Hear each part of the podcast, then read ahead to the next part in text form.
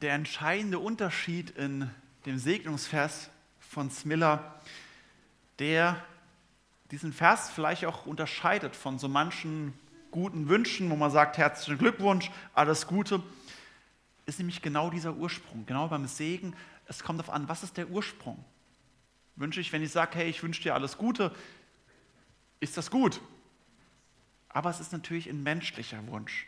Und so ist eben auch bei dem Vers von, äh, von Smiller, wo es darum geht, um die Freundlichkeit, Demut, Sanftmut und Geduld, dass sie eben den Ursprung hat in Gott selbst, in dem auserwählten Gott selbst. Und es geht in diesem Vers um die Blickrichtung. Wünsche ich das, was menschlich ist? Wünsche ich das, was, was gut ist, aber eben doch nur begrenzte Macht hat? Oder wünsche ich und erbitte ich um den Segen eines ewigen, von einer ewigen Ursprung? Davon handelt dieser Segnungsvers und davon handelt auch heute unser Predigttext. Für alle Gäste, die in den letzten Wochen nicht da sind, ähm, wir haben eine Predigtreihe im Moment gerade zum Propheten Daniel und aus dem Alten Testament.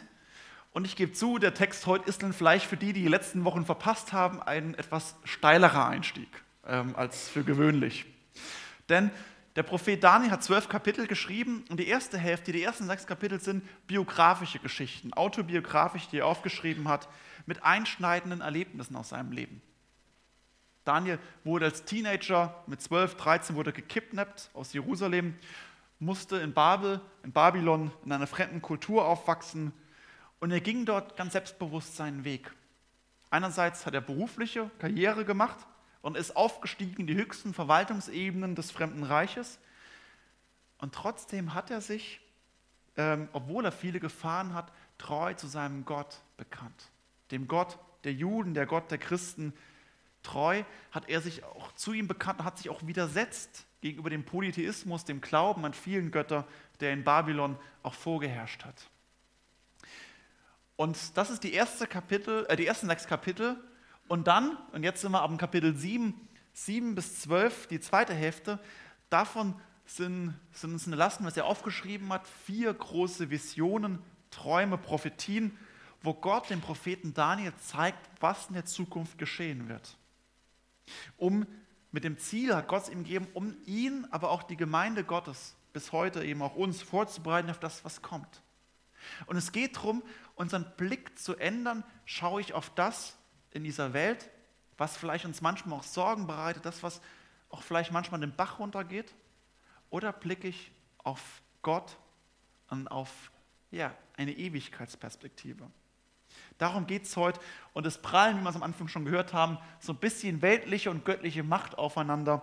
Und es, das ist die Frage, worum, ja, was, welche Macht ist die entscheidende? Und ich lese am Anfang den Text vor, Daniel Kapitel 7, die Verse 1 bis 18. Im ersten Jahr Belsazars, des Königs von Babel, hatte Daniel einen Traum und Gesichter auf seinem Bett. Und er schrieb den Traum auf, und dies ist sein Inhalt. Ich, Daniel, sah ein Gesicht in der Nacht. Und siehe, die vier Winde unter dem Himmel wühlten das große Meer auf und vier große Tiere stiegen herauf aus dem Meer, ein jedes anders als das andere. Das erste war wie ein Löwe und hatte Flügel wie ein Adler. Ich sah, wie ihm die, die Flügel genommen wurden. Und es wurde auf die Erde, von der Erde aufgehoben und auf zwei Füße gestellt wie ein Mensch. Und es wurde ihm ein menschliches Herz gegeben.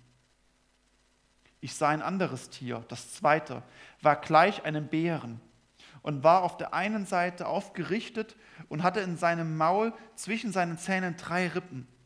Und man sprach zu ihm, steh auf und friss viel Fleisch. Danach sah ich und siehe ein anderes Tier, gleich einem Panther. Das hatte vier Flügel wie ein Vogel auf seinem Rücken. Und das Tier hatte vier Köpfe und ihm wurde große Macht gegeben. Danach sah ich in diesem Gesicht in der Nacht und siehe, ein viertes Tier war furchtbar und schrecklich und sehr stark und hatte große eiserne Zähne, fraß um sich und zermalmte, was übrig blieb, zertrat es mit den Füßen. Es war auch ganz anders als die vorigen Tiere und hatte zehn Hörner.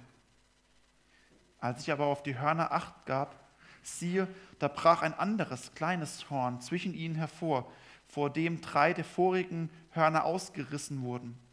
Und siehe, das Horn hatte Augen wie Menschenaugen und ein Maul, das große Dinge redete. Ich sah, wie Throne aufgestellt wurden. Und einer, der uralt war, setzte sich. Sein Kleid war weiß wie Schnee und das Haar auf seinem Haupt wie, rein wie Wolle. Feuerflammen waren sein Thron und dessen Räder loderten Feuer. Und vor ihm ging aus ein langer, feuriger Strahl. Tausendmal Tausende dienten ihm und zehntausendmal Zehntausende standen vor ihm. Das Gericht wurde gehalten und die Bücher wurden aufgetan. Ich merkte auf, um der großen Reden willen, die das Horn redete, und ich sah, wie das Tier getötet wurde und sein Leib umkam und im Feuer geworfen und ins Feuer geworfen wurde. Und mit der Macht der anderen Tiere war es aus, denn es waren ihnen Zeit und Stunde bestimmt, wie lange ein jedes leben sollte. Ich sah in diesem Gesicht in der Nacht, und siehe, es kam einer mit den Wolken des Himmels, wie eines Menschen Sohn, und gelangte zu dem, der uralt war, und wurde vor ihm gebracht. Der gab ihm Macht, Ehre und Reich, dass ihm alle Völker und Leute aus so vielen verschiedenen Sprachen dienen sollten. Seine Macht ist ewig und vergeht nicht, und sein Reich hat kein Ende. Ich, Daniel, war entsetzt, und dies Gesicht erstreckte mich. Und ich ging zu einem von denen, die da standen, und bat ihn, dass er mir über das alles genaueres berichtete. Und er redete mit mir und sagte mir, was es bedeutete. Diese vier großen Tiere sind vier Königreiche, die auf Erden kommen werden. Aber die Heiligen des Höchsten werden das Reich empfangen und werden es immer und ewig besitzen.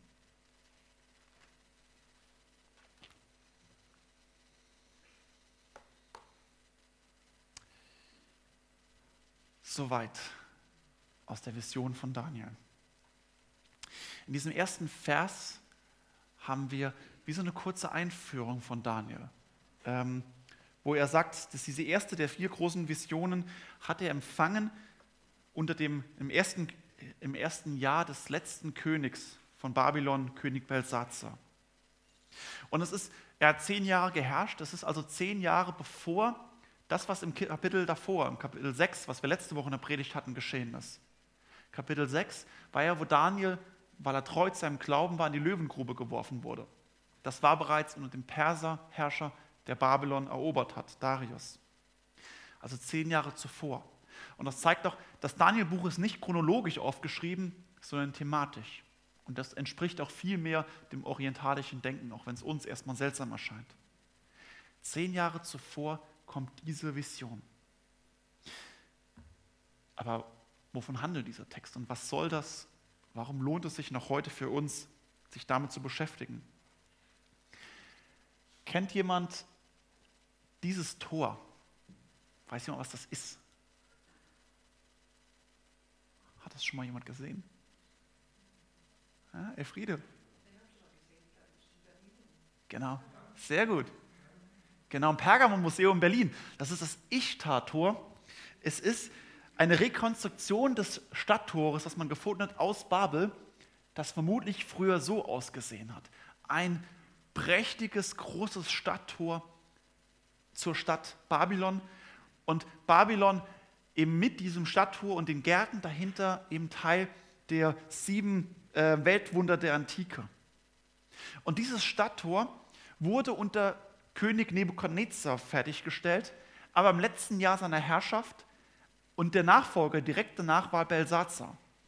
Das heißt, Belsazar hat im Prinzip nicht nur das Reich geerbt, sondern eben auch zugleich so ein wahrscheinlich mega prächtiges Stadttor. Und vermutlich stand sowohl Belsazar als auch Daniel und die ganze Stadt unter dem Eindruck dieses Tores, was man eben heute auch wieder in Berlin im Pergamon-Museum besichtigen kann. Und dieses Stadttor hatte, wie man hier vorne auch sieht, Tiere gewisse Abfolge von Tieren, vier Tiere, die hier vorne, also die wiederholen sich ähm, immer wieder, dass unterschiedliche Tiere vorne dran waren. Und das Das sind Tiere, die aufeinander folgen. Und wahrscheinlich hat das nicht nur das ganze Königreich, sondern eben auch Daniel in seiner Vision mit beeinflusst, warum Gott diese Tiere, vielleicht sogar genau die von dem, von dem Ichtator genommen hat und sie aufeinander auftreten. Uns wird in Vers 17 gesagt, dass diese vier Tiere, die Daniel in seiner Vision sieht, eben keine Tiere sind in der Form, sondern Tiere, die für Königreiche stehen, die kommen werden. Also Daniel sieht Tiere, Königreiche, die kommen werden. Er hat einen Blick in die Zukunft. Und das Besondere ist, dass eben Tiere sind, die nacheinander kommen, eine Abfolge von Tieren. Das erste Tier ist wie ein Löwe. Ein Löwe, also es ist wie ein Löwe, mächtig und stark, aber er wird auf zwei Füße gestellt, wie ein Mensch, und ihm wurde ein menschliches Herz gegeben.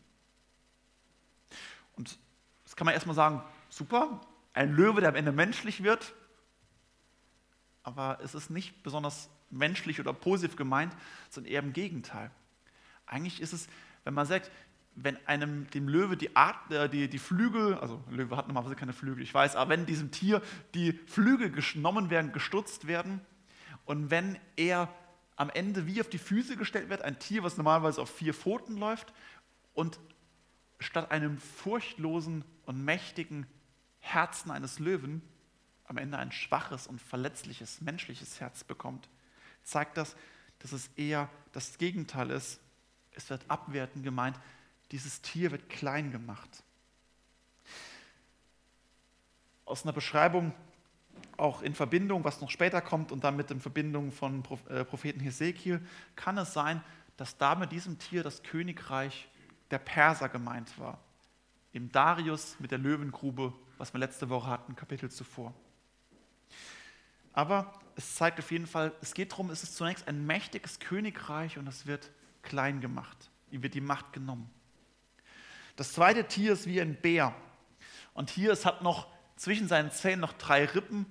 Also drei Rippen, nicht seine eigenen, sondern von seinem vorigen Opfer hat es quasi noch, dem es noch gerade noch fertig frisst, noch die Rippen inzwischen Zähnen und schon geht es weiter und soll weiter fressen, viel fressen. Es zeigt, es ist ein Bär, der und Bär ist äh, ein unersättliches Tier, ein Tier, was nicht satt werden kann und will. Ein unersättliches Tier, was immer weiter frisst. Viele Ausleger haben eher mit diesem Königreich des Bären Alexander den Großen identifiziert, der unersättlich ist und der innerhalb von nur einem Jahrzehnt quer durch die damalige bekannte Welt sich frisst und ein Königreich nach dem anderen erobert. Und das dritte Tier, ein Panther, könnte wiederum für das römische Reich stehen. Es hat vier Köpfe, sinnbildlich für die vier Himmelsrichtungen, eine weltweite Ausdehnung und sehr große Macht.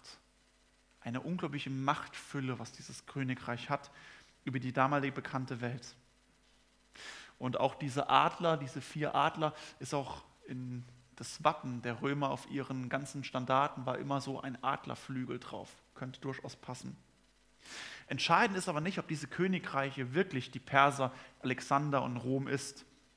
Entscheidend ist, es sind hier drei Königreiche, die von Menschen regiert sind. Drei kommende Königreiche mit großer Macht, die auftreten. Aber dann kommt ein viertes, ein letztes Königreich. Und dieses Königreich ist sehr anders als die Reiche davor. Ein viertes Tier war furchtsam und schrecklich und sehr stark und hatte große Zähne und fraß um sich und zermalmte und was übrig blieb, zertrat es mit seinen Füßen. Dieses Tier, dieses Weltreich ist viel bedeutender, aber auch viel schrecklicher als alles, was zuvor kam. Die, es ist vor allem eben gezeichnet durch eine bedingungslose Härte das alles frisst und was übrig bleibt, noch zertritt. Die Kirchenväter am Anfang, also die ersten drei, 400 Jahre, haben ganz oft gedacht, das ist das römische Reich. Das könnte auch passen, weil es ist das mächtigste Königreich ist, das wir in unserer Geschichte bisher kennen und hatten. Dagegen spricht aber, dass selbst die Römer innerhalb ihres Königreiches die Pax Romanum aufgerichtet haben. Also innerhalb ihres Königreiches, innerhalb des römischen Reiches gab es einen römischen Frieden, mit dem Ziel, auch diesen Frieden zu erhalten. Sie war nach außen äh, bedingungslos hart, aber mit dem Ziel, eigentlich ein Friedensreich aufzurichten. Und das haben sogar einige Jahrhunderte geschafft.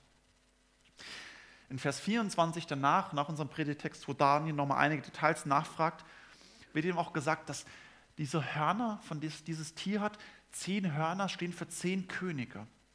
Innerhalb dieses großen Reiches zehn Machthaber und ein weiteres, dieses kleine Horn, ein weiterer König wird drei vor ihm ausrotten und wird noch umso mächtiger werden innerhalb dieses Königreiches. Und das, was hier beschrieben wird, ist eine Schreckensherrschaft, ein Schreckensreich. Vielleicht das, was, was man heute vielleicht ansatzweise in Nordkorea hat oder wie das Dritte Reich in Deutschland existiert hat. Eine Schreckensherrschaft für alle Beteiligten. Die Absicht dabei, die Daniel hat und die Daniel bekommt von Gott, ist, dass er Einblicke in menschliche Mächte bekommt, in weltliche Mächte. Und wenn wir auch bei uns heute in Zeitungen hineinschauen, wenn wir, wenn Sie die Woche Zeitungen gelesen haben oder Nachrichten geguckt haben Fernsehen, was wird nicht alles von Machtpokern uns berichtet? Die Ministerpräsidentenwahl in Thüringen, die Vorwahlen in der USA, der Machtpoker in Russland. Überall geht es darum, Macht zu bekommen, Macht zu erhalten oder Machtspiele zu treiben. Und wer Macht hat, der setzt sie ein. Mal weniger stark, mal bedingungslos mit Härte. Manchmal rücksichtslos und selbstherrlich, manchmal mit guter Absicht. Aber es zeigt irgendwie, Macht ist Teil unserer menschlichen DNA und diese Machtspiele sind in dieser Welt immer da gewesen. Aber was bringt das jetzt?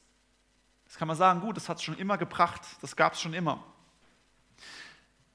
was bringt es dann, dass wir uns heute noch 1000, 2600 Jahre nach Daniel damit auseinandersetzen?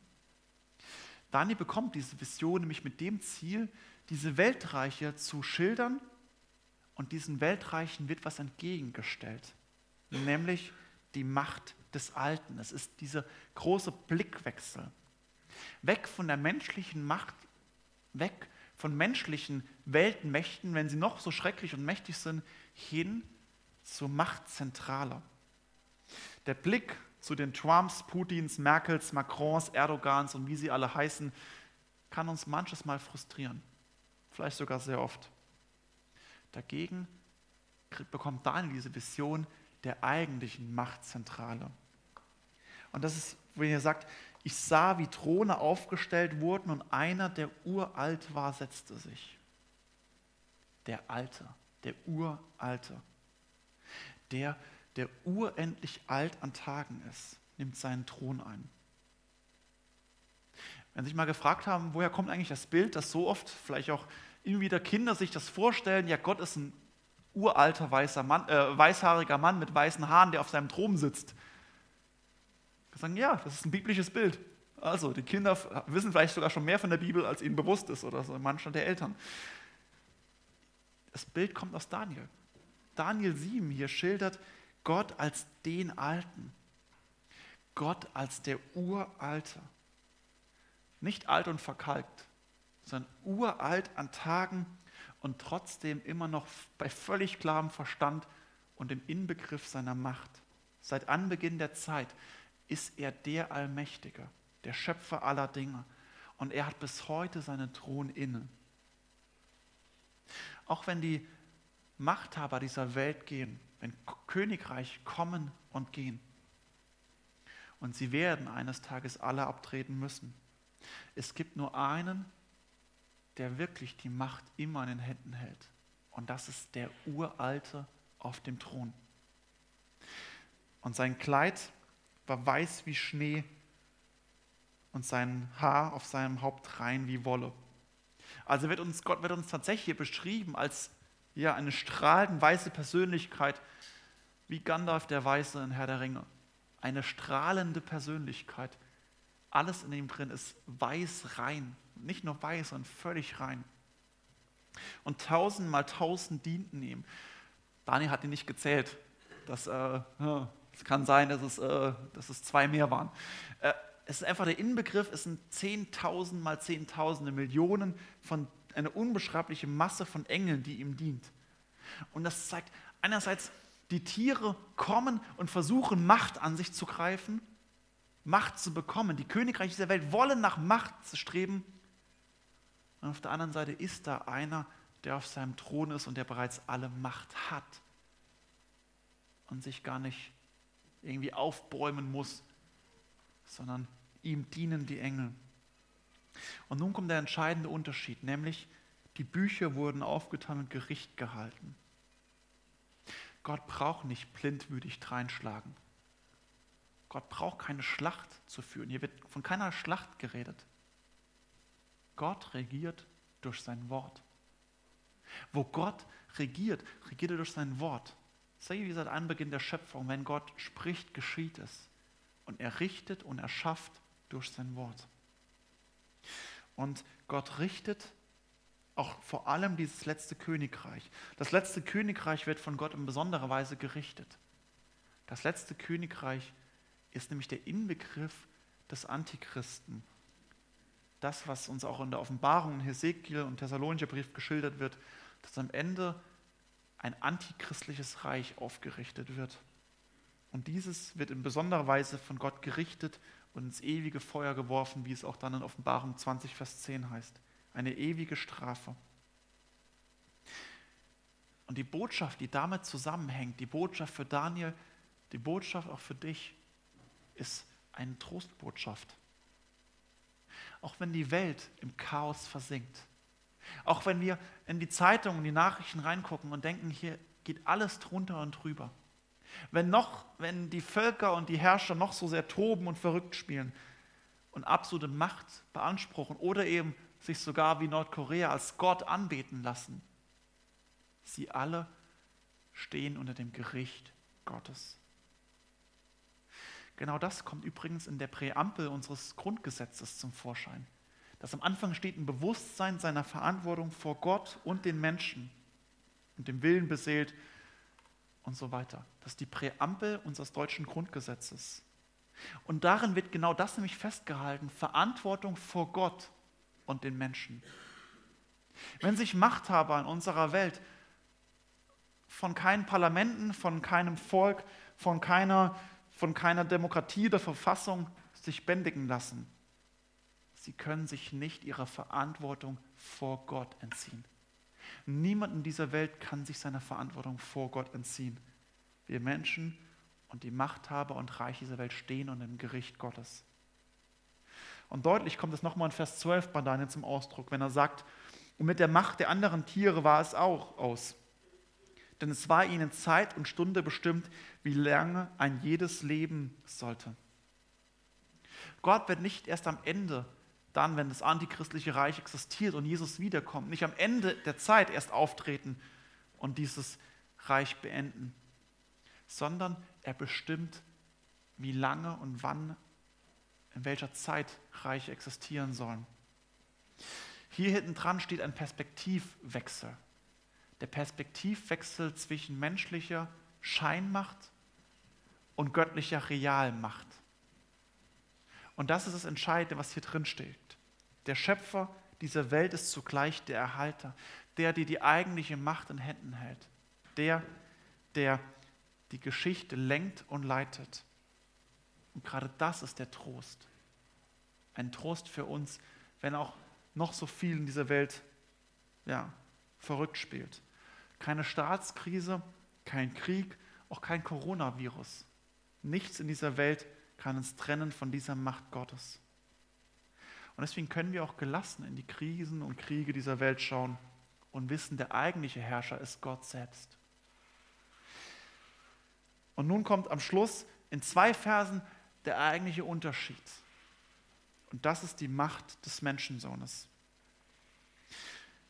Ich sah in diesem Gesicht in der Nacht und siehe, es kam einer mit den Wolken des Himmels, wie eines Menschen Sohn, und gelangte zu dem, der uralt war, und wurde vor ihm gebracht einer nicht aus dem Meer wie die Tiere. Die Tiere kommen aus dem Meer von unten. Hier kommt einer mit den Wolken des Himmels. Und vielleicht erinnert sich so mancher an Himmelfahrt. Ich weiß, es kommt erst noch in dem Jahr, aber ihr habt, die meisten von euch haben ja schon ein paar Mal Christi Himmelfahrt gefeiert und vielleicht auch gelesen. Dort geht Christus in den Wolken des Himmels. Oder auch bei der Wüstenwanderung durch Ägypten. Dort ist von der Wolke die Rede, wo Gott durch die, in der Wolke präsent ist. Oder auch bei der Verklärung Jesu oder bei der Taufe Jesu oder bei der Tempeleinweihung. Immer wieder wird von einer Wolke gesprochen. Wolke für die göttliche Gegenwart. Hier kommt jemand in göttlicher Autorität von Gott. Und er ist eben wie eines Menschen Sohn. Er sieht aus wie ein Mensch, ein menschliches Ebenbild. Er ist eben nicht wie ein Tier, wie die anderen Weltreiche als Tier beschrieben, sondern er wird ausgegeben wie ein Mensch äh, mit göttlichem Ursprung. Genau das, was Nadine in diesem Bild am Anfang gezeigt hat. Er sieht aus und stirbt am Kreuz wie ein Mensch, aber er steht auf und sein Ursprung und sein Ziel ist kein menschliches, sondern ein göttlicher Ursprung. Diesen Titel Menschensohn, wie eines Menschensohn, ist wie kein anderer die Beschreibung von Jesus für sich selbst. Ich habe nachgeguckt, 74 Mal bezeichnet sich Jesus im Neuen Testament so selbst. 74 Mal. Es ist die häufigste Selbstbezeichnung Jesu. Er sagt, ich bin der Menschensohn. Und damit erinnert er hier an Daniel Kapitel 7, Vers 13, wie eines Menschensohn. Jesus kommt wie ein Mensch, aber mit göttlichem Ursprung. Geboren als der Sohn Gottes, in die Welt gekommen, um uns Menschen zu erlösen, zu retten, aus der Sklaverei von den Mächten dieser Welt und noch viel mehr aus der Sklaverei von der Sünde und des Teufels. Das ist das Ziel von Jesus, warum er kommt, um uns zu retten. Und Jesus tritt hier im Alten Testament in der Vision von Daniel auf und zeigt ihm somit, dass er kommt vor den himmlischen Thron. Er kommt in einem großen Triumphzug, er wird geleitet von den Engeln und er kommt hin zu dem Thron Gottes, zu dem Uralten und der gab ihm Macht, Ehre und Reich. Jesus, der Sohn Gottes, er hat vom Vater alle Macht übertragen bekommen. So bezeugt er es, so, so bezeugt er es auch bei seiner Auferstehung, dass er vom Vater alle Macht bekommen hat im Himmel und auf Erden. Matthäus 28. Und Jesus hat kein menschliches, kein weltliches Reich. Keins, was vergänglich ist, was begrenzt ist, sondern ein Reich aus allen Völkern, Leuten und vielen verschiedenen Sprachen, die ihm dienen. Daniel hat hier bereits einen Einblick auf das neutestamentliche Reich Jesu. Da sagt, es wird eine Zeit kommen, die an Pfingsten Wirklichkeit wird, wo Gott ein Reich in dieser Welt gründet. Ein Reich, was quer seit 2000 Jahren existiert. Ein Reich überquer durch alle Kontinente, Sprachen und Länder. Das eine Reich Gottes, die eine Familie Gottes, die eine Gemeinde Gottes, durch die wir kommen dürfen durch Glaube und Taufe. Und seine Macht ist ewig und vergeht nicht. Und sein Reich hat kein Ende. Das ist die Verheißung bei Jesu Herrschaft. Ein ewiges Reich. Und diese Verheißung ist verbunden mit einer Einladung an Daniel, an die, die auch im Alten Testament schon bereits davon lesen und auch für uns heute. Auf welches Reich wetten wir? Auf was setzen wir? Wenn du nur eine Chance hast, dein Leben auf ein Fundament zu bauen, auf was baust du? Die meisten werden wahrscheinlich nicht mehr als ein Haus in ihrem Leben bauen. Auf welches Fundament baue ich? Auf Sand, aufs Wasser, auf Stelzen oder auf ein stabiles, tragfähiges Fundament? Genau das ist die Frage dran. Auf welches Fundament, auf welches Reich baue ich? Auf ein vergängliches, weltliches, irdisches Reich oder auf eins mit einer ewigen Perspektive? Jesus lädt dich ein und Jesus lädt uns alle ein. Und so wie er es bereits dann erfahren hat, zu diesem Reich. Und Jesus sagt im Neuen Testament, Jesus aber sprach zu ihnen, ich bin das Brot des Lebens. Wer zu mir kommt, den wird nicht hungern. Und wer an mich glaubt, den wird nimmer mehr dürsten. Jesus sagt, es ist der Einladung, wer zu ihm kommt, wer mit ihm verbunden ist, hat eine Ewigkeitsperspektive, ewig in einer versorgten Gemeinschaft mit ihm. Die Macht dieser Weltreiche der Welt vergeht und nur ein einziges bleibt ewig bestehen. Nur eins hat eine unbegrenzte Macht. Und diese Machtfülle hat allein der Sohn Gottes, Jesus Christus, der wie eines Menschen Sohn ist, aber göttlichen Ursprungs.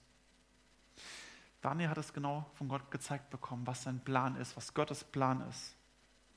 Und so ist es die Einladung, wer zu Jesus kommt, ihm um Vergebung seiner Schuld bittet, wer sagt, ich will an dich glauben, der darf mit ihm verbunden sein, Vergebung erfahren und bereits heute Teil dieses Reiches werden. Und wer Teil dieses Reiches ist, dieses unsichtbaren Reichs in dieser Welt, der kann auch gelassen und getröstet in dieser Welt sein. Kein Coronavirus und keine Staatskrise, nicht mal ein Krieg, keine Krankheit, keine Katastrophe. Nichts kann uns trennen von der Liebe Gottes. Und nichts geschieht ohne seinen Willen, ohne seine Zulassung. Und deswegen dürfen wir zu ihm fliehen, dem Anfänger und Vollender dieser Welt, unseres Lebens und des Glaubens. Amen.